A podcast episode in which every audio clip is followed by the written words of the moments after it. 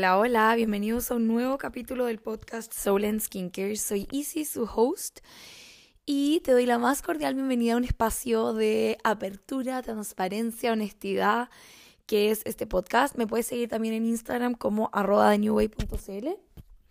y disfrutar del contenido de skincare que me gusta mezclar con este skincare interno, por así decirlo. Bueno, en realidad es mucho más que skincare, pero sí siento que un espacio de autopercepción, un espacio de humildad, un espacio de vulnerabilidad hace que nuestra piel esté más radiante. It's a fact, girls. Así que en realidad no me pongan en cuestión porque sí siento que el trabajo interno ayuda a tener una radiancia externa notable. Traigo un tema controversial. No, en verdad no es tan controversial, pero sí quiero hablar hoy sobre la comparación y la competencia que existe como en todas las sociedades. El humano vive en grupos y, el vivir en grupos significa que uno está en constante contacto con otras personas. Y la última semana estuve pensando un montón como en qué tan importante es esto de la autenticidad y de ser como tú eres y de respetar quién eres y tratar de potenciar tus fortalezas y tratar de hacer un poco más fuerte tus debilidades, bla, bla, bla. Y la verdad es que llegué a varias conclusiones y hay varias cosas o aspectos en realidad que, mm, que sí siento que tienen mucho que ver, que tienen que ver con, con cuánto valor le damos a las cosas que tenemos nosotros y el resto no, y a cuánto valor le damos las cosas que tiene el resto y yo no. Espérate, dije lo mismo, pero bueno, ya me entendieron. Y el humano por naturaleza tiende a la comparación, a caer en este jueguito interno de como exacerbar lo que tiene el otro, pensando de que yo no lo voy a poder tener nunca, o por qué lo tiene el otro y cómo lo vive el otro, y desde mi perspectiva cómo lo vive el otro. Y la verdad es que esta semana tuve varias experiencias que me hicieron darme cuenta que no todo lo que uno ve es la realidad, que creo que es como un...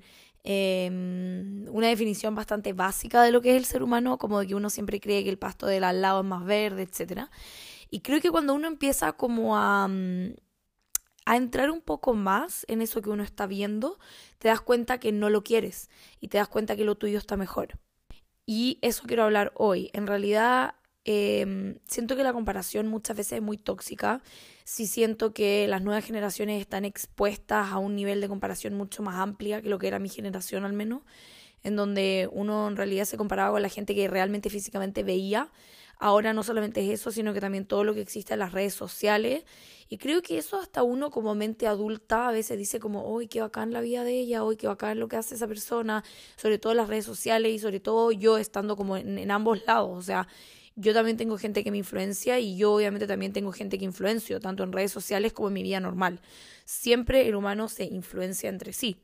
O sea, así es como nosotros uno, uno crece, así es como uno cría, así es como uno va hacia atrás en las generaciones y hacia adelante en las generaciones, influenciando, creando hábitos, creando formas de vivir, creando pensamientos, hábitos, etc. Pero ¿qué pasa cuando esa comparación se vuelve realmente muy intensa y tan intensa que no te permite conectar con tu propia autenticidad, que no te permite conectar con lo que a ti realmente te gusta y no te permite poder verlo, que creo que eso es lo peor de todo de la comparación que es el primer tema que quiero tocar. Y en realidad, más que la comparación eh, física, por ejemplo, que en el mundo del skincare sí es impactante. Y yo creo que ahí también y, también a lo largo de mi carrera de influencer en, en thenewway.cl me doy cuenta que hay muchas personas que mm, que obviamente no voy a spill the tea acá y no voy a contar quién es, pero sí veo o, me he tocado, me ha tocado como vivir y experiencia, experienciar esto que, que, veo tanto en la industria del skincare como de encontrar la perfección en la piel, de tener una piel perfecta, o también de comunicar y hablar de skincare, mientras que yo, pa' callado, me pongo botox, me pongo rellenos, me hago tratamientos súper, hiper invasivos. Entonces digo como, que la gente que no se da cuenta, porque obviamente no todas las personas tienen un ojo como, como cosmetóloga, que uno tiene un poco más de contacto y un poco más de tacto de qué pieles están tratadas y cuáles no. Y esas personas que deben creer que con el uso de un par de productos tienen esa piel o tienen esos labios o tienen esos pómulos, siendo que en realidad no es eso lo que están haciendo esas pieles. Y yo no juzgo en realidad, cada quien puede hacer lo que quiera, o sea, yo soy bastante liberal en todo tipo de mis pensamientos, desde em, bastante algunos temas controversiales que hay gente que me, sí me cuestiona. Soy bastante liberal, me gusta la libertad, creo mucho en la libertad y por eso también me gusta mucho el emprendimiento y por eso también me gusta mucho la autopercepción, porque siento que si cada persona tuviese control del desarrollo emocional, espiritual y económico de sí, sería como un mundo mejor. Tendríamos a muchas más personas trabajando en lo que realmente les apasiona y personas conectadas con sus pasiones.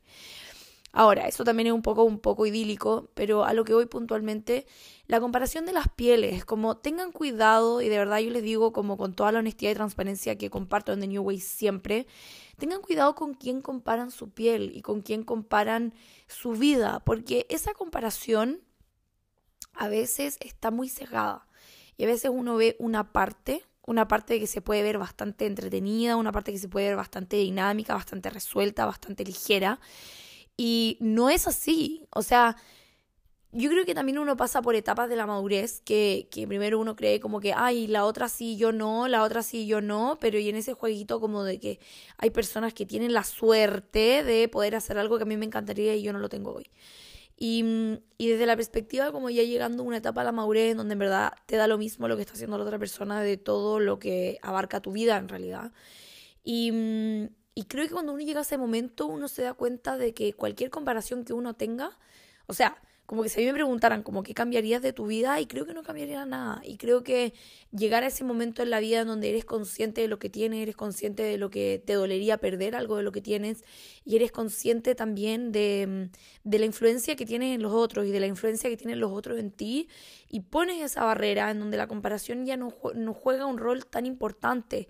Y no sé, como que mm, puntualmente me pasó que estuve escuchando unas historias en el trabajo en realidad que me, que me hicieron pensar y me hicieron también desarrollar esta idea de qué tan eh, potente es el tema de la comparación en el humano. En, acá en general nadie habla del cuerpo, en la cultura latina sí se habla mucho del cuerpo, es así, es un fact. Yo creo que se habla cada vez menos, cada vez se tiene más compasión y más entendimiento y más apertura a las diferencias que existen. Pero siento que acá realmente como que estar bien vestido o estar como fit y flaco y saludable no es, no es como a thing. O sea, realmente acá siento que la mayoría no se viste em, ni muy estiloso ni muy nada. O sea, simplemente se viste en punto. Como que muy práctico. Y, mm, y, a raíz de eso, como que para mí eso obviamente me hace comparar mi, mis mundos al final, como de qué, qué temas se hablan en, en qué país al final de forma normal y genuina. Y, escuchaba uno del trabajo decir que, ay, qué suerte ella, que es tan flaca, que es tan fit, que no sé qué, que mira su piel, como mira esos labios. Y como que yo no decía nada, estaba como simplemente mirando hasta que me preguntó, me dijo como, ay, ¿a ti no acaso no te gustaría tener eso? Y yo como, mm, no, no me gustaría. Y quedó como en shock, o sea, quedó así como, ¿what? Como, ¿qué? ¿Qué me estáis diciendo? Y creo que esa reacción para mí fue como, no sé, fue como un aha moment, como se dicen, como, como realmente dije como, ah, ok, como, wow, qué auténtica. En realidad me dijo ella como, ay, qué auténtica, como que te guste ser como eres. Y yo como, sí, como que estoy muy bien con mi cuerpo, estoy muy bien con mi piel, estoy muy bien con mi vida, como que he tomado decisiones que me han traído a este lugar, como que no quiero otras, como que... Y ahí le dije algo como muy deep, creo que fue como too much, de hecho. Le dije como, o sea, imagínate quizás todos los problemas que ella tiene de inseguridad que necesita como postear su cuerpo a cada rato en redes sociales. y ella quedó como, ok. Solamente hablaba de su ropa, básicamente. Y luego me comentó como, wow, qué, qué interesante tu postura y qué, como que la hizo reflexionar, básicamente. Y me dijo como que qué interesante saber que, que, existen personas que están como seguras de su vida y seguras de su cuerpo y, no significa que yo sienta que mi vida es perfecta, pero sí es lo que yo elegí y es lo que yo eh, cultivo a través de mis hábitos y es lo que yo elijo tener al final del día. Porque, em, no sé, quizás a veces en Instagram es como wow, y esto es como un momento de sinceridad en realidad, como yo creo que eh, lo que uno comparte, y yo trato siempre de compartir desde el lado positivo, porque para compartir mi lado negativo voy a terapia básicamente, y no tengo interés en como repartir mi negatividad en el mundo, pero sí tengo interés en compartir mi positividad. Pero tomar esa decisión muchas veces se ve que es una vida bastante fácil, que es una vida bastante como granted, como, em, no sé cómo se dice granted, como, eh, bueno, no sé, google long granted, si no lo saben. Em, como concedida, creo que podría ser, no sé, como de que alguien me lo regaló. Y nadie me regala levantarme todos los días a las 6 de la mañana a trabajar todo el día con personas que requieren de mucha energía mía y personas que son muy distintas a mí, cosa que también me hace tener que tener un entendimiento como mucho más profundo a nivel cultural para poder desarrollar mi trabajo. Eh, nadie me obligó, nadie me regaló tener que ir a trabajar en alemán, como que otro idioma, otra cultura. Y, y existen también algunos desafíos como emocionales también entre medio cuando obviamente uno se, se enfrenta como a actitudes de rechazo, a actitudes de hasta de discriminación a veces. Y, mm, y nadie lo ve, nadie ve ese esfuerzo y nadie tampoco pone en conciencia si es que esa persona también sería capaz de poder sacrificar algo así para poder tener un estilo de vida como el que uno muestra. Eh, como el resultado, por así decirlo. Entonces, sí las invito como a que tengan cuidado y a que tengan como ojo en desde dónde están absorbiendo y desde dónde están sintiendo esa sensación de vacío, porque obviamente esa, esa comparación muchas veces viene de una falta de conciencia, una falta, falta de amor hacia la autenticidad que eres como persona, em, para efectivamente poder llegar como, y tampoco es que uno llegue, creo que uno lo desarrolla, pero, pero sí agarrar un poco de conciencia a qué efectivamente están comparando, a qué efectivamente les gustaría tener y encontrar una estrategia real, una estrategia tangible de em, lo que te gustaría cambiar. Y siento que cada uno, todos los días uno puede cambiar. O sea, realmente cada día es una oportunidad para poder sembrar algo, para luego poder cosecharlo. Y que creo que eso también se ha perdido un montón, como el hacer algo hoy para en tres años recién poder cosechar eso. O sea, yo cuando decidí empezar a hablar alemán como y integrarlo en mi vida, la primera decisión fue como, ok, me voy a meter en un trabajo en donde voy a tener que hablar alemán. Y si bien obviamente mis papás eligieron un colegio en donde también me dieron ese idioma, que es un plus, el, poder ejecutarlo después, porque no todas las personas que van a un colegio que hablan alemán luego hablan alemán y capitalizan ese idioma. Entonces no, no es como, mm, de nuevo, insisto, aunque te lo regalen, no siempre es un regalo. Y, mm, siento que muy ligado a lo que es esto de la comparación, y a la debilidad, por así decirlo, de, o a la sensación de, de, debilidad que tiene una persona para compararse con otra, para poder ver cuál es como la diferencia, por así decirlo, entre, em, entre lo que tiene esa otra persona. Em, siento que es una sensación de vacío que se tiene que llenar, por así decirlo, con tu mismo ser, con tu mismo ser interior y, mm, y, cuestionándote y poniendo en duda algunas cosas que te gustaría cambiar derechamente, si está bien sentir a veces que uno no quiere algo de lo que tiene. Y lo otro es mantener como un criterio neutral de la perfección. Siento que la perfección es enemigo de lo bueno y, y creo que también el tema de querer alcanzar algo perfecto que está como puesto en otra persona no existe, no es real. O sea, Creo que la perfección se alcanza cuando se cumple la expectativa que uno tiene de algo real, así como me quiero levantar todos los días a las 8 de la mañana y lograrlo. Creo que eso puede ser una definición de perfección para alguna persona, pero eso no significa que uno tiene que obsesionarse con lo que supuestamente es perfecto. Creo que lo que es perfecto muchas veces es bastante tóxico, de hecho, y bastante anormal y bastante poco saludable muchas veces. Pero yo como lo he mencionado en otros capítulos, para mí creo que la mayor muestra de, ¿cómo decirlo? Como de cariño hacia nuestra autoestima es realmente hacer las cosas que decimos que vamos a hacer. Creo que para mí eso es un acto de amor propio, de hecho, como hacer una to-do list y de verdad hacerla, pero no hacerla porque me están obligando, no hacerla porque otra persona lo está haciendo, sino hacerla porque de verdad tengo ganas de hacer esas cosas. Y al mismo tiempo el compararse con el estilo de vida, con la forma de pensar, con la forma de vestir, con la forma del cuerpo, etcétera, para nuestra autoestima es bastante tóxico. Es bastante tóxico pensar que constantemente no somos suficientes con nosotros mismos. Creo que ese pensamiento es como un vaso de agua en donde se puede uno ahogar realmente en algo que realmente no es un problema derechamente. Pero, pero sí siento que es bastante dañino entrar en este objeto de constantemente estar buscando personas con las que uno se compara. Yo sé que hay personas que influyen en nuestra vida y que uno tiene como icons. Y mm, elíjanlos bien, elíjanlos bien, elijan a gente que sea estable, elijan a gente que realmente esté compartiendo transparentemente lo que quieren compartir y no simplemente compartiendo desde sus vacíos, que muchas veces pasa eso, que personas que tienen eh, unas inseguridades crean una comunidad a partir de esas inseguridades, crean mostrando de que no las tienen cuando en realidad son su inseguridad más grande y no significa que esté mal. Todas las personas creo que tenemos nuestros temas, pero, pero sí tengan ojo como de realmente elegir a alguien que sea real y, y alguien que comparta desde una perspectiva genuina y no una perspectiva falsa ni, ni tóxica, que yo creo que es como bastante normal, pero creo que en, en el mundo de la comparación, bueno, partiendo porque uno tiene que tener también conciencia de, de, quién es realmente la persona que, con la que me estoy comparando y quién, quién es la persona con la que más que comparando en realidad como teniendo como icon.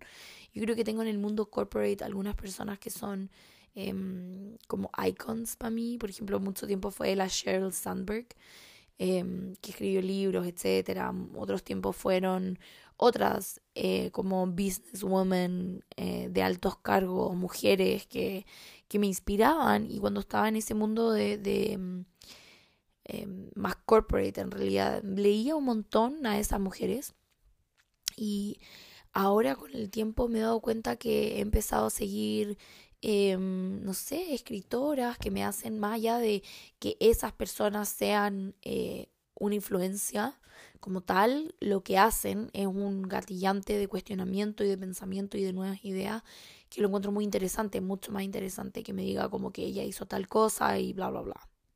Y por otro lado está la competencia. Ya que estoy aquí entrando como en el mundo corpo, creo que la competencia es saludable. Yo soy bastante competitiva a reconocerlo, pero también como una competencia saludable en el sentido de que disfruto y invierto mi energía en crear algo que a mí me genere una satisfacción. Y creo que uno de los primeros eh, definiciones de la autenticidad al final es eso, es el disfrutar lo que realmente estás disfrutando y no hacer algo porque otra persona lo va a disfrutar o porque otra persona sabes que lo disfrutaría, sino que simplemente hacerlo por gozo, por gozo propio. Creo que el conectar con las pasiones, el conectar con un hobby es crucial en la mente del ser humano. Creo que encontrar algo que realmente te gusta, que disfrutas, te hace poder conectar con esa autenticidad que está dentro de ti y, mm, y, creo que es lo mismo como en el cuidado de la piel. O sea, yo hablo un montón de piel, creo que el próximo capítulo voy a hacerlo 100%, ya lo estoy preparando.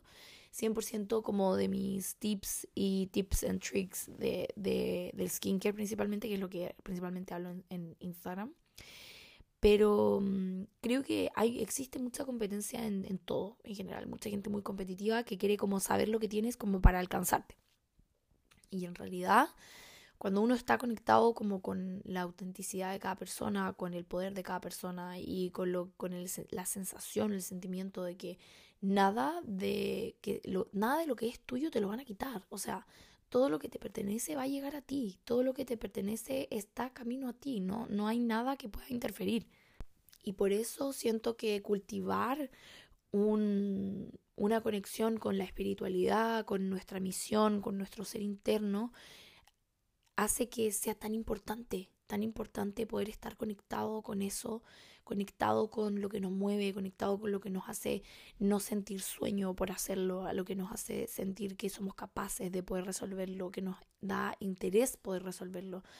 Y no hablo solamente de los trabajos, sino que también como de hábitos, como hablaba con la Tere hace unos capítulos, como crear una vida que camine o vaya o se incline hacia donde uno quiere ir y no tiene ningún sentido hacer cosas que otra persona quiere hacer y creo que tampoco tiene ningún sentido sentir una competencia con la persona que está al lado y una competencia con lo que ella hizo o lo que no hizo. Siento que compartir es como la base de, de, cualquier comunidad en realidad. Em, y, que esté construida a través de la, de la transparencia, de la humildad, de la capacidad de poder compartir, de poder expandir conocimientos, cosa de que todos podamos avanzar hacia algo mejor. Y, mm, y, es lo que aquí yo veo muchas veces que falta, que, que me falta ver a personas que tengan esa pasión, esa, ese compromiso, esa sensación de que son parte de algo, porque en realidad acá no existe el emprendimiento, entonces no muchas personas están haciendo exactamente lo que quieren hacer. Y creo que esa oportunidad en Latinoamérica está bastante más desarrollada de poder ser una persona independiente. Está bastante más avanzado poder eh, poder tener un hobby quizás, pero no hacer tu hobby un negocio, que creo que em, es una de las fusiones que a mí me ha tocado experienciar con The New Way, que obviamente ahora es un emprendimiento, una empresa. Y, y el transformarme en una empresaria es eh, realmente un challenge, porque en realidad siempre he sido muy dependiente de empresas que he tenido proyectos con un capital muy grande, que obviamente ahora no lo estoy viendo y estoy resolviendo problemas con las mismas ganas, con la misma intensidad pero con mucho menos budget. Y creo que mm, eso también es muy interesante de analizar, muy interesante de mantener en equilibrio, cosa que tampoco sea solamente como por la plata, sino que como... Em, es como la constancia de un trabajo con el gozo de un hobby al final. Y, y, poder lograr ese equilibrio como en balance, en estabilidad, de poder recibir plata y poder algún día vivir solamente de, hacer algo que me apasiona tanto. Eh, es como para mí uno de mis desafíos y creo que hoy estoy construyendo eso que quiero cosechar en unos años más. Y a lo que decía al inicio, como el conectar con tu autenticidad y con conectar con la tranquilidad de los procesos y con el tiempo, el timing de los procesos, es también respetar que no todo va a ser ahora y que quizás no va a funcionar ahora y va a funcionar después. Y siento que da igual, como que esto también está muy conectado con el capítulo anterior de empezar en la posición en donde estás con lo que tienes y simplemente hacer lo que mejor puedes con eso, cosa de poder ir avanzando. Y en el autoconocimiento, en la autopercepción, en todo lo que tiene que ver con... Em, con el desarrollo y la construcción. De hecho, tengo muchas ganas de hacer Em, que una amiga una vez me dijo que ella sentía que yo era projector de, no me acuerdo cómo se llama, como eh, algo de design, como mind design, algo así, no me acuerdo, no me acuerdo exactamente el nombre, pero me acuerdo perfecto cómo se veía. Eh, human design, human design, así se llama. Y mm, y me decía que era muy projector y creo que conocerse de esa forma te hace conectar con mayor facilidad con esos hobbies, con esas pasiones, con esas formas de ver la vida que eh, te permiten dejar de compararte con el resto y dejar de compararte en el sentido de que a otras personas les está yendo mejor o otras personas tienen algo mejor que yo y yo no lo puedo tener. Creo que es una creencia limitante que hay que trabajar, creo que cualquier cosa que, que uno pueda sentir en realidad es como un gatillante para poder pensar y desarrollar sobre esa idea. Y también siento al mismo tiempo que el invertir en ti hace que tu vida sea mejor. Creo que muchos autores dicen y hablan como de cambiando tu mente, cambiando tu cerebro, vas a poder cambiar e impactar en tu vida, porque en realidad la realidad viene siempre de nuestra mente. Y creo que trabajar en esas creencias limitantes, trabajar y darte cuenta y darle conciencia y luz a, esas, a esos momentos, a esas personas que eh, te están generando algo que no está impactando de forma positiva en tu vida y que al mismo tiempo tampoco están siendo un aporte positivo en el desarrollo y evolución. Siento que es momento de hacer como un refresh, que yo muchas veces lo hago en Instagram, ahora ya casi no sigo a nadie en realidad de como que me genere algo así. Em, pero obviamente me aparecen, porque Instagram es bastante tóxico a veces, pero me aparecen y me doy cuenta y digo como, wow, qué suerte tengo como de poder tener la conciencia y darme cuenta de que esto no es bueno para mí y dejar de conectar con esa energía. Así que bueno, este es un capítulo bastante flash, bastante condensado en un pensamiento que tuve ahora y que lo quise desarrollar en el podcast.